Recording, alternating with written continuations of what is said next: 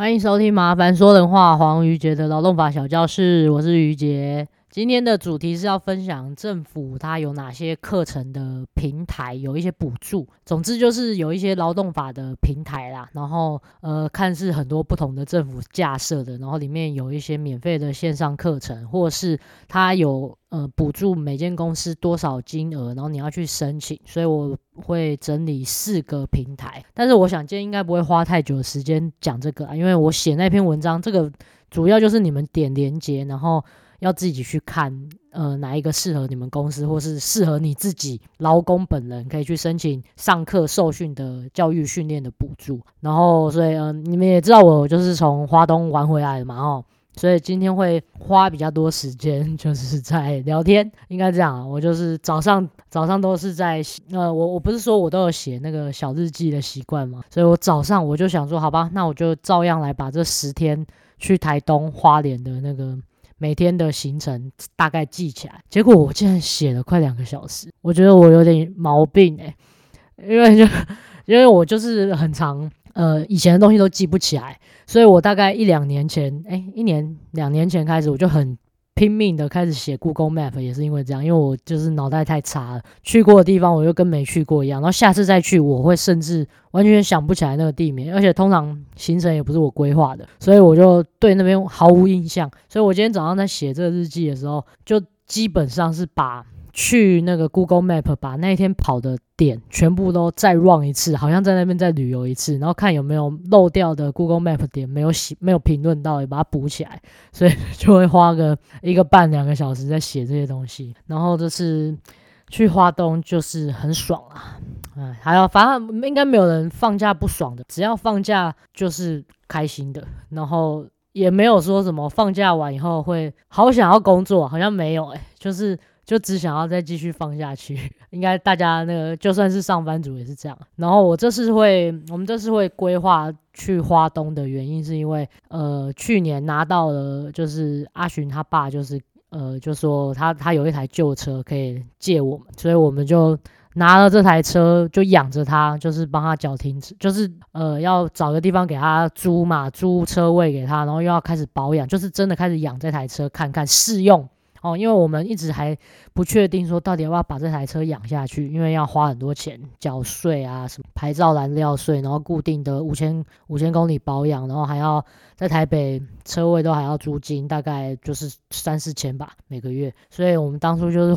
想了很久，说到底要不要把它留下来。可是因为我跟阿群就很爱到处跑嘛，去爬山，所以我们之前都是非常克难的。我们是台湾好行代言人，我们就会搭各种客运。公车，我连我们连去台东、去澎湖都搭过公车，你们觉得扯不扯？我真的觉得很猛，就是有我们各种那种公车的 app 都有下载，所以之前的旅游我们就是比较克难的，就是啊、一直搭车，然后甚至去苗栗，我人人生中记得最惨的一次旅行就是去苗栗一个什么狮头山吧，反正我们就是去爬一个山，然后在雨中很冷哦，然后又是冬天。我们在那边等公车，等了大概一个多小时，然后等不到。我们还甚至想说，要不要来比一下那个搭便车的手势，会不会有人要让我们搭便车？因为啊，反正就是很很惨啊。然后以前以前就是这样，都靠走路跟搭公车，然后常常会走到要死掉，然后被风扇到，反正就是很惨，很像在很像在环岛的那种感觉。然后这次有车就就爽啊，整个就 level up，好像过了贵族般的生活。所以我们就想说啊，既然都。养了这台车了，是不是要好好把它用爆？因为平常也只是周末可能会开去个定点，然后就玩一下，然后就回来啊。一到五大家就是要上班的时候也，也不会真的去开车，所以使用频率算没有太高。所以既然都拿到车了，我们就决定说好，那我们就去花东把它用爆。而且呃，台东算是其实说真的，我我没有去过，就。只只有去过几个小镇啊，然后甚至应该只有去过台中市本人而已，然后都是只经过台中，然后就搭船去绿岛。台中、台东本人根本没有待过，所以这次阿寻就规划了，大概我们中间七天都是待在台东，然后只有头尾两天是住在花莲，所以就去那边呃放松一下。我觉得。蛮推的，因为比起你要出国，你要去面对一些语言不通啊，还有整个就是人文环境，然后字看不懂的那些紧张感。如果是要规划一个让你心情放松的的旅行的话，我觉得花东还行。而且我们去住就九天嘛，九个晚上的，我们总 total 下来，我们昨天在结算，一个人一万四千多，诶，也没有说还没。我原本想说，靠，我们这样乱吃乱，就每天在吃早午餐，然后喝咖啡，然后我们又吃蛮多，也是热炒什么店都会吃嘛，然后也不会说很控预算。没想到竟然还没有到两万呢，因为光。我我说的预算是包含住宿跟所有的东西，加油、洗车、下面挖哥，还有买一些呃伴手礼，还有买一堆世家之类的，这些全部加起来才一万四诶，我是觉得好像你就算出国九天十天，应该不会花到低于这个钱啊。所以如果你们有打算要去旅行的话，我觉得台东我个人是蛮推荐可以用这个方式旅。然后这次台东我就觉得是很舒服啊，而且是感觉到。呃，终于分别分辨得出来，它跟花莲的差别是什么？因为就是呃，台东的县长，我真的这几天疯狂的看到他的名字。台东一直在推广那个慢慢生活，就是把步调放慢，然后所以在各种文宣啊，我们去书店看到一些杂志或是海报，全部都有发行人都是他们县长，叫什么劳庆铃。然后我去查一下，哦，原来是一个国民党的的县长，但。干做做的超好，所以就是你如果会做事的话，我真的觉得不用分党派。我觉得他把台光台东推广的很好，而且不只是杂志哦，我连回去晚上住个民宿，然后因为当地不是都有当地的新闻新闻台，我把它转过去，根本就是劳庆铃的推广台啊，他就是一直在推广说啊，最近台东又办了什么慢食生活节，来台北的华山，然后举办什么摊贩，叭叭叭，那就是花了很多篇幅，像新闻报道一样，但是就是在讲他们。台东县政府做了哪些事？但是我觉得在我们这十几就十天左右，真的有感觉到那个城市的不同。第一个是美感，就是各种招牌，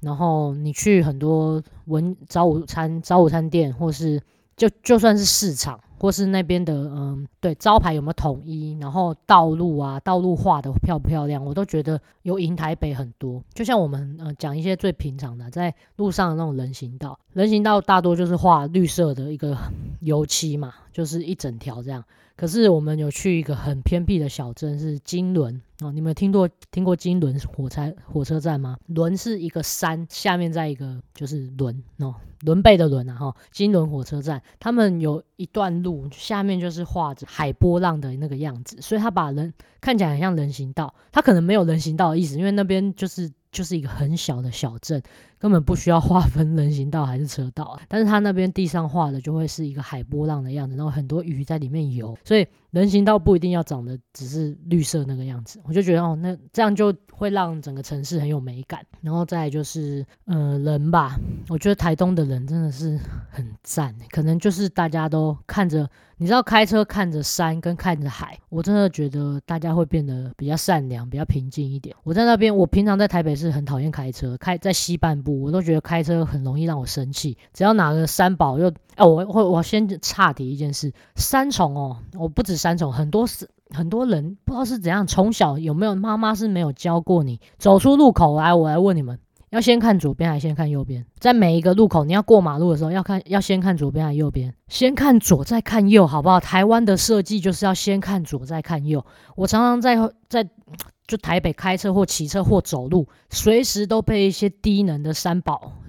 气死，因为他们都先看右边。你他妈，你走出来，车子一定是左边的车子先来，你先看右边要干嘛？你先看右边就是会让我这个从左边要即将撞上你的车子，你都没看，你因为你在看右边。我就每次那种这种低能要从路口冲出来的低能儿，我都很生气。拜托你们，呃，我有宣顺便宣导一下这观念：过马路先看左再看右，每一个路口都是这样。因为台湾的车道就是靠右行驶的，车子都是从左边会过来撞到你，所以你要先看左边，再去看右边的车道。好，讲完了。哎，好，为什么讲到这个呢？就是在台北开车，在西半部开车就会很生气嘛，可是，在东部开车不会，我就常常开了一两个小时都不太会累。因为你就前面就是一大片山，然后走到，因为我们走台十一线，就是哦最舒服的海线，台十一线就可以一直动不动你开这个弯弯曲曲的，结果前面就出现了一片海，你真的会很忍不住就会停下来，很想要边开边偷看。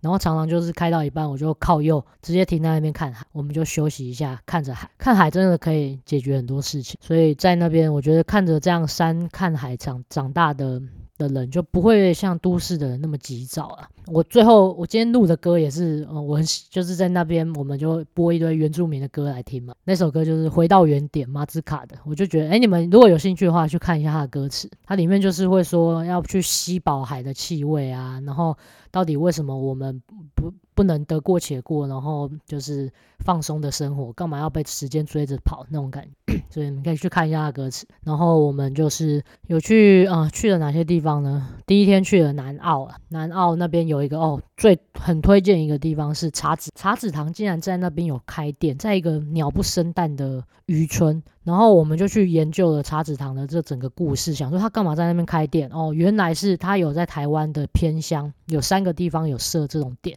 那其中一个呃，另外一个好像是阿里山，然后一个其中一个就是南澳的这个茶子堂，然后他就是会希望推广，就是有点像是你企业赚钱了以后要回馈啦，然后刚好那个地方呢有种他们需要的农产品，所以在他去。采采南澳的那个农产品，我忘忘记叫什么，是一个，反正就是一个他们做茶籽糖洗手洗手巾里面洗手乳还是沐浴乳里面需要的一个农产品的原料啦。然后，所以他们在那边呢，茶籽糖就进驻。包括把他们的，呃，我们那个时候我们还不知道原来茶子堂进驻的时候，我们就先在那边爬山嘛，吃饭，然后在那边就看说，看什么当地的那个指标、路牌、地图都长得非常漂亮，设计都很有美感。我们去沙滩摊着，然后他那边的字体，光一个字体，因为大多的 大多政府的那个机关会用的。牌坊就是标楷体或是什么新细明体，很丑的那种啊。但是南澳那边就特别不一样，它招牌就是觉得，我们就觉得很美。然后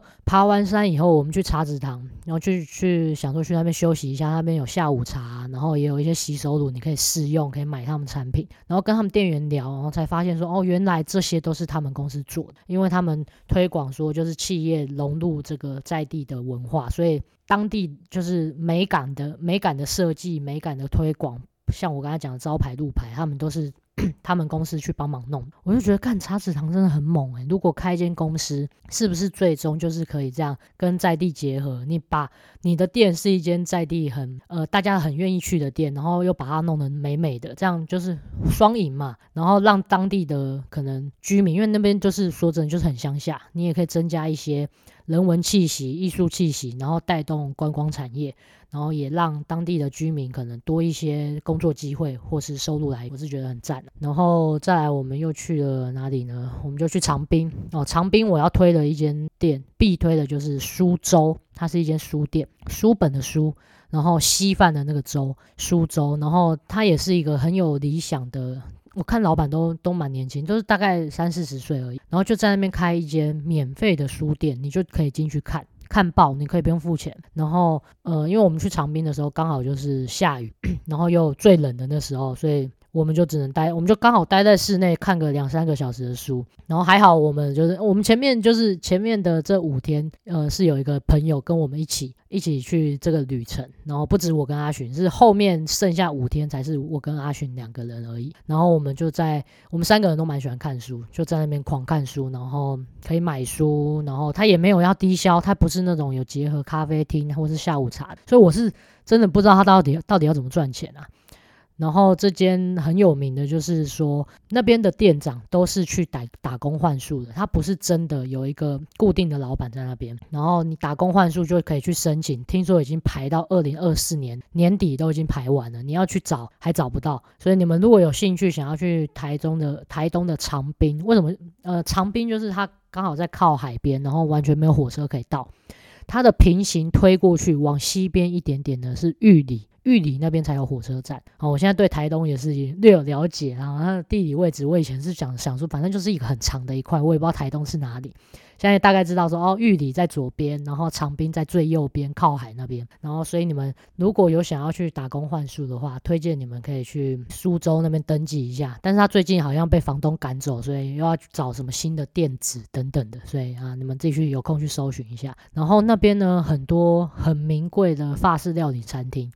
或是那种做一些无菜单的啊，我们是没有去订啊，我们吃了别间啊，啊没关系，这这天就长滨的这天大概就这样，然后下一哦，还有金刚大道要去拍照嘛。大家应该都会去，真的很舒服。那边不，我本来想说去那个景点，车停着，应该拍个十几分钟，应该就上车就走了。但我们在那边待了一个多小时，因为很多景你都会很想要停下来，因为你走一两步，它它那一条路是这样，就是前面是一大片山，很一望无际的山，然后旁边都是田地嘛，所以你就刚好在田跟田中间的那个公路上。然后前面是一一望无际的山，然后呢，你走到这条路的比较尾尾端一点，你是可以看得见海，所以这条路如果你嗯、呃、就会拍的话，是可以。拍到山跟海跟田园，就是很空旷、很舒服的感觉。然后我们就在那边拍啊、玩啊、录一些 MV 啊，玩了 就是一个多小时。然后再推荐一个地方，我们金刚大道结束以后，就去一个叫安通野溪的地方。它就是在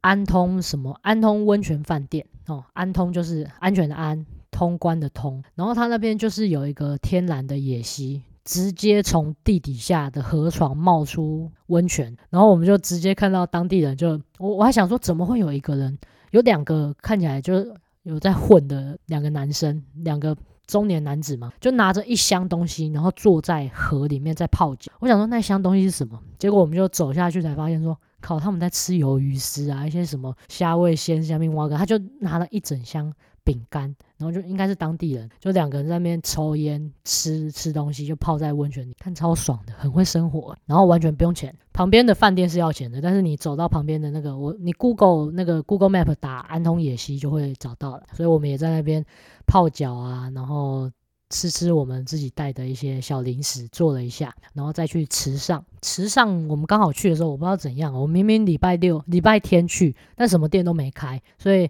有排一些要吃豆皮呀、啊，就是阿寻很爱，阿寻是豆制王嘛，他就是很爱吃豆各种豆类产品，可是他就那天就刚好没开，就可能礼拜天了，所以他们可能。开五六吧，就很多店都没开，但是就我们就吃一下一些当地的有开的一些下午茶，什么红豆汤圆等等的，然后就离开了。我们就去在更南边一点地方是哪里？哦，我们就去台东了。所以到这边之前，前面两天都还在花莲、长滨那边都还在花，然后再去台东。台东最推的呢，嗯，哦，要来讲这个阿姨的故事。她是一个叫一寸土的野菜餐厅，她是一个原住民阿姨，她真的超级爆。好幽默，我真的被他弄得，我们整趟吃饭都觉得，看怎么会有那么北烂。我光跟他定位的时候，他就已经在那边啰里吧嗦了。我就是想说，哎、我们要三个，请问三个人，呃，待会晚上八点有没有位置？他说，呃，三个人啊，我还要收桌子，那你们要来是不是？我就说，哎、对啊。他他说啊，那这样我要收桌子，就听起来很懒惰。我就想说，到底怎么会那么啰嗦？结果一去。发现他就是一个很 很幽默的人。我们在点菜的时候，他就跟我们说，我们有画一个是台南，就是我们有点一点点一个是叫煎虱目鱼嘛。他说啊，这个这个今天没有卖，今天没有鱼，你要吃虱目鱼去台南吃。我们想说干，那、你就不要写在菜单上啊，反正就是一个很很瞎的人。然后他就说啊，那个啦，我们那个油没了啦，所以等我一下，我现在去买油。竟然没有沙拉油，所以他我们就等了他十几二十分钟，他去买油。那还好我们不是很饿，然后就是他讲话就是很幽默，然后我们就跟他讲说：“哎、你你这边那个柠檬水特别好喝，味道很浓。”哎，嗯，这有什么难的啊？不就多放一颗柠檬而已，放那么少干嘛？反正就很好笑，他就很幽默。然后我们就问他说：“哎、那你这些野菜很那很好吃哎，你都种在哪里？种在哪里？”我种在土里啊，难道种在盆栽啊？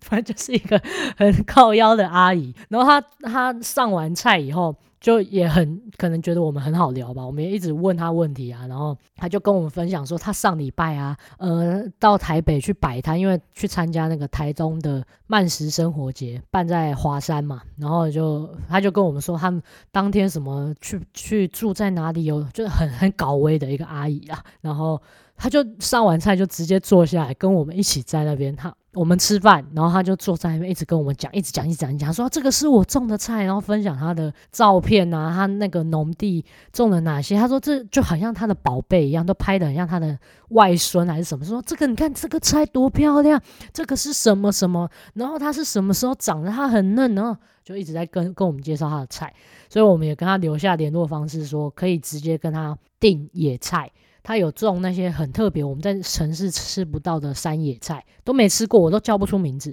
可是很嫩，然后有一些土味，哈，没关系，反正就是我们可能接下来就会打电话跟他订一些宅配，所以我觉得在那边，呃，这趟旅程。我最记得的就是这个阿姨，因为她就带带我们认识了她的生活方式，还有她她以前其实也是住在台北啊，巴拉巴拉，然后去台东以后，其实很喜欢台东，因为台东有山有水啊，怎么样？反正就是认识了从人的故事里面更能不是只是单纯旅游，因为我觉得。如果后面像后面几天我们比较没有跟人互动到的时候，那个就比较像在踩点，然后去每个地方啊拍拍照，然后评论完，然后吃吃好不好吃，就是比较物质层面的东西。可是如果没有找到一个当地人去深入跟他聊天的话，我就觉得这段旅程少了一点温度吧。哦，那个阿姨就跟我们讲说，要当一个有温度的人。为什么菜会他煮的菜会那么好吃？因为我都用爱在煮的。我有用心，我都有用心在煮。反正反正就是他就会讲出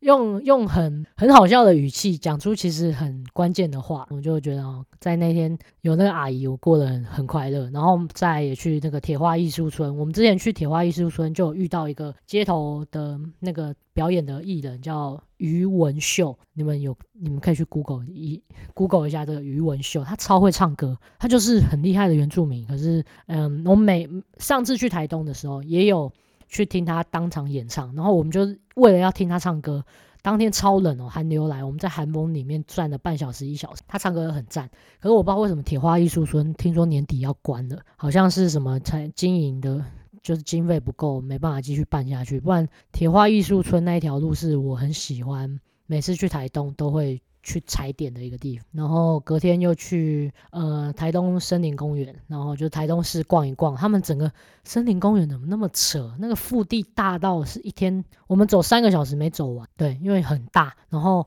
湖很多。但是现在我觉得它还在增建啊，就是一那个厕所都还在盖，所以我们都只能上流动厕所。我建议你们玩，可能明年明年看可不可以，明年明年中去它应该盖好了吧？因为我们去的时候就没一个。很漂亮的厕所都关起来，正在整修中，所以就没有那么喜欢。然后那一天也还遇到一个卖 bagel 的年轻夫妻，就比我还小个，他的二十好像二十八岁、二十九岁而已吧。然后就年轻夫妻已经有一个看起来已经三四岁的女儿了。然后他们就是早上出来卖，很简单的就是烤 bagel，然后不同的口味，什么奶茶的、啊、花生的，看都超好吃。他他烤 bagel 的方式不是丢进烤箱烤，他是最后厉害是厉害在他最后拿那种。你知道炙烧炙烧生鱼片的那种喷枪，他直接涂完抹酱以后，他用那个炙烧枪把你的抹酱全部炙烧过一次，干怎么会不好吃？就是会有焦香味，然后又够浓，然后它的 bagel 又是比较偏薄一点的 bagel，所以你不会整个咬下去，然后酱的比例不够，所以它那个比例弄得非常刚好。你们可以去，如果有去台东的话，这一间餐车叫做贝果追。就前面就是被裹嘛，然后他就是哎、被狗追啊，他就是取谐音叫被狗追，所以你们可以去 Google 一下他在哪一个位置，他只有在粉丝专业有点，FB 的粉专有点，他 Google Map 上面没有没有固定的地点哦，所以你们可以去去特别找一下这间店，他早上十一点就关了，所以。拜托你们去吃，很好吃。然后再来又去哪里呢？去资本泡温泉。干，资本温泉真的厉害诶，因为我之前去，我们泡过宜兰啊，还是西半部的温泉，我比较少闻到这种味道的。然后它是有一个有阿摩尼亚味，就是那种皮蛋的味道，可是也有一个蛋蛋香味，就是蛋白质的味道很重，很像我在吃水煮蛋。我平常从电锅里面把水煮蛋剥开的那个味道，所以它整个汤就是那种乳白色，然后一直有一些。就是我刚才充斥着阿摩尼亚跟那个跟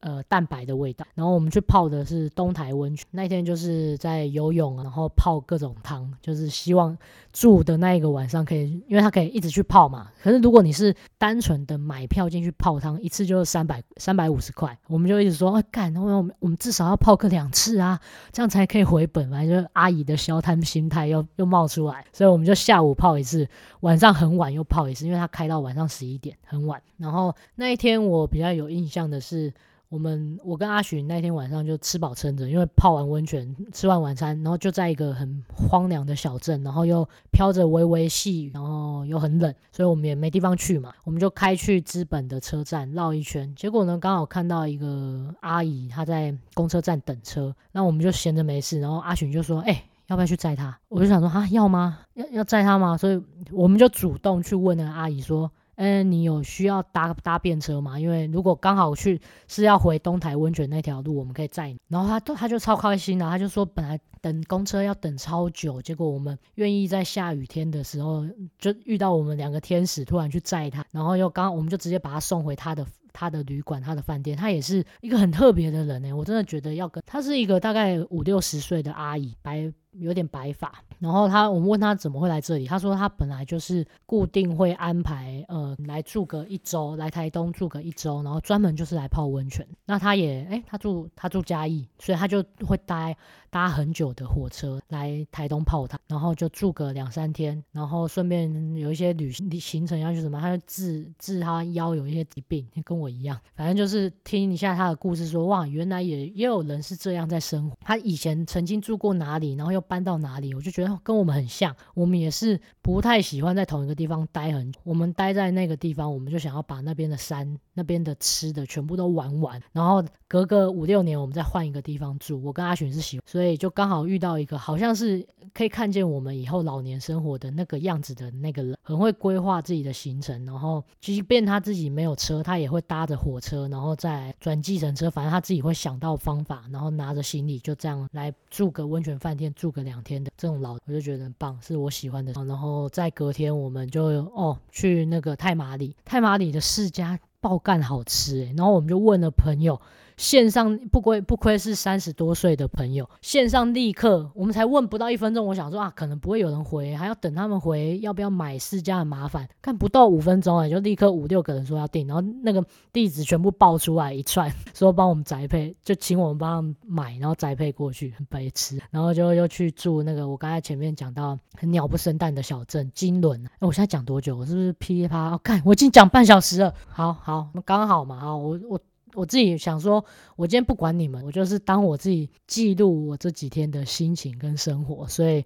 好，就你们不想听就切掉嘛，好不好？因为我就是在记录我自己的生活，有点流水账啊，但我会我是过得很开心啊。然后隔天资本，我们要去资本的国家森林公园。你们不知道那边有森林公园吧？因为我就我有我的我有立志要把全台湾的国家森林步道我都应该要去走过，因为我那么爱爬山，所以资本现在又收集了一个哦，里面走在里面可以看到三枪，我们在那边就观察了一下那只小三枪，然后三枪叫的声音很像脚被踩到，我们那天就一直在学，因为有一只三枪从头叫了十分钟吧，它声音会是这样啊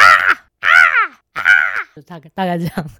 这样在叫，然后我们就，我那天就一直在跟那只山象，它叫一声我就叫一声，那它叫一声我就再叫一声，反正就是在跟它对话，智障。然后再又回到金轮去泡泡泡名泡泡汤，因为那间那边也是有温泉。然后在一个很鸟不生蛋的小镇，会在那个小镇，我觉得我会很珍惜我们我们有的钱，因为那个小镇大家，我说真的，大家看起来都超穷，每个人就是路也很小条，然后每个人家房子都破破烂。烂烂的，然后就几个会妈妈可能就跟着小孩在门口的凉亭，然后讲一些废话，然后开始装有装饰一些圣诞树啊，看起来就是大家都在看新闻台，然后不是有太华丽装饰的那种那种住家，就看起来很不豪宅啊。因为我甚至还跟阿寻说，你觉得这整个小镇里面最有钱的人，他的存款有多少钱？我们来猜猜看，我们就说应该可能不到两百万，他可能就是在过着一些很简朴的生活，然后看起来就是我有说，如果我的小孩出生在那个小镇，我会真的很担心他的教育会不会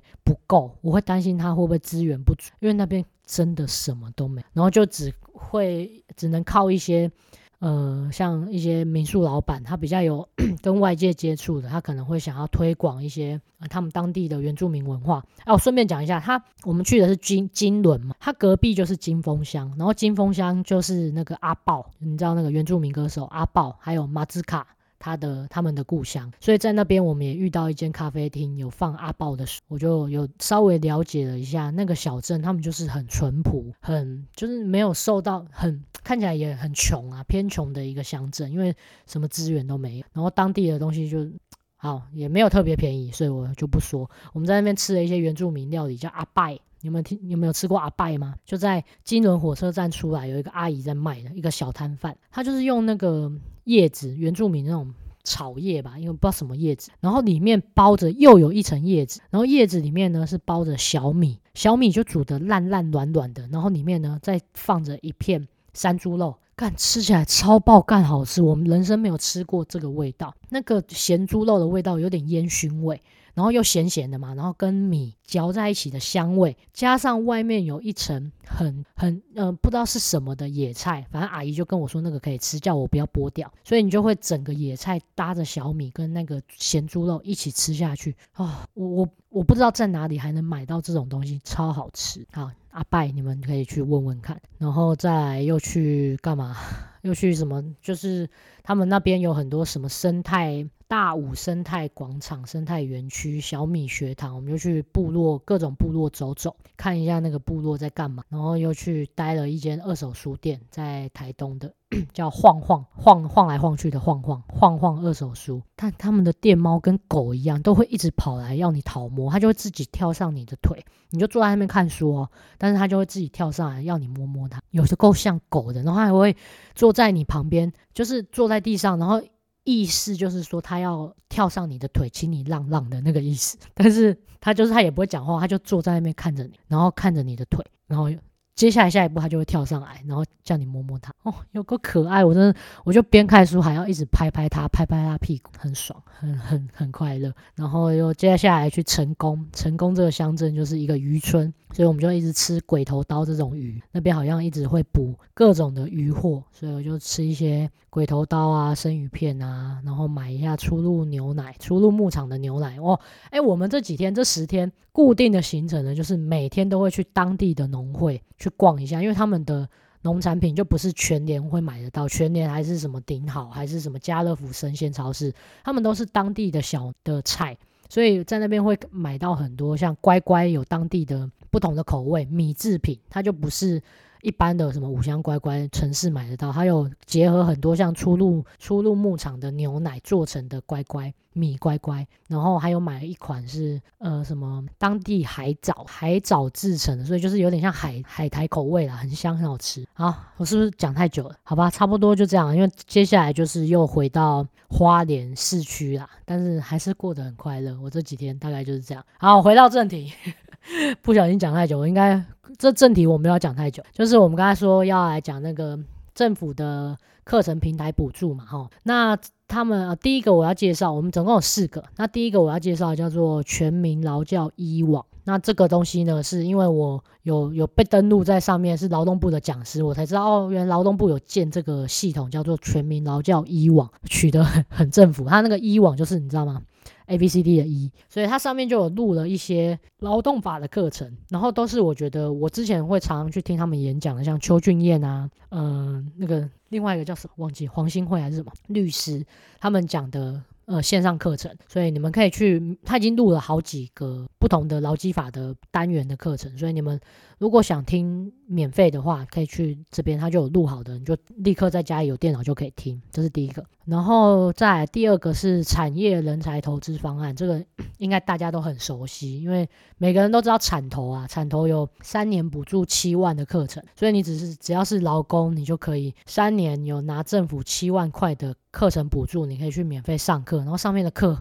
包山包海，什么修水电啊、插花啊。然后他他本来是应该是劳动法专门的课吧，可是我就不知道上面就已经放了超级爆多课，然后什么咖啡烘焙、绘图工程师、包山包海啊，反正我连结连结就放在那篇文章，你们可以自己去看一下。那当然我，我我写这篇文章呢，最重要就是跟你们说，这些都是政府的网页，所以蛮难用的，